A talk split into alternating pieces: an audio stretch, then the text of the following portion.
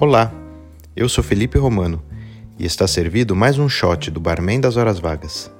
Sempre que for decorar o seu coquetel com uma fatia de fruta, ou com uma casca de cítrico, ou com a cereja, uma azeitona, ou ainda com qualquer outra opção de decoração, o chamado garnish, essa deve ser a primeira etapa do preparo do seu drink. Deixe a decoração pronta para ser colocada na taça logo que terminar o preparo do coquetel. Dessa forma, você não deixa a bebida esperando. Essa espera pode ser significativa para que você perca a temperatura ideal na hora de consumi-lo. Gostou desse shot? Tem sempre mais um com dicas e curiosidades.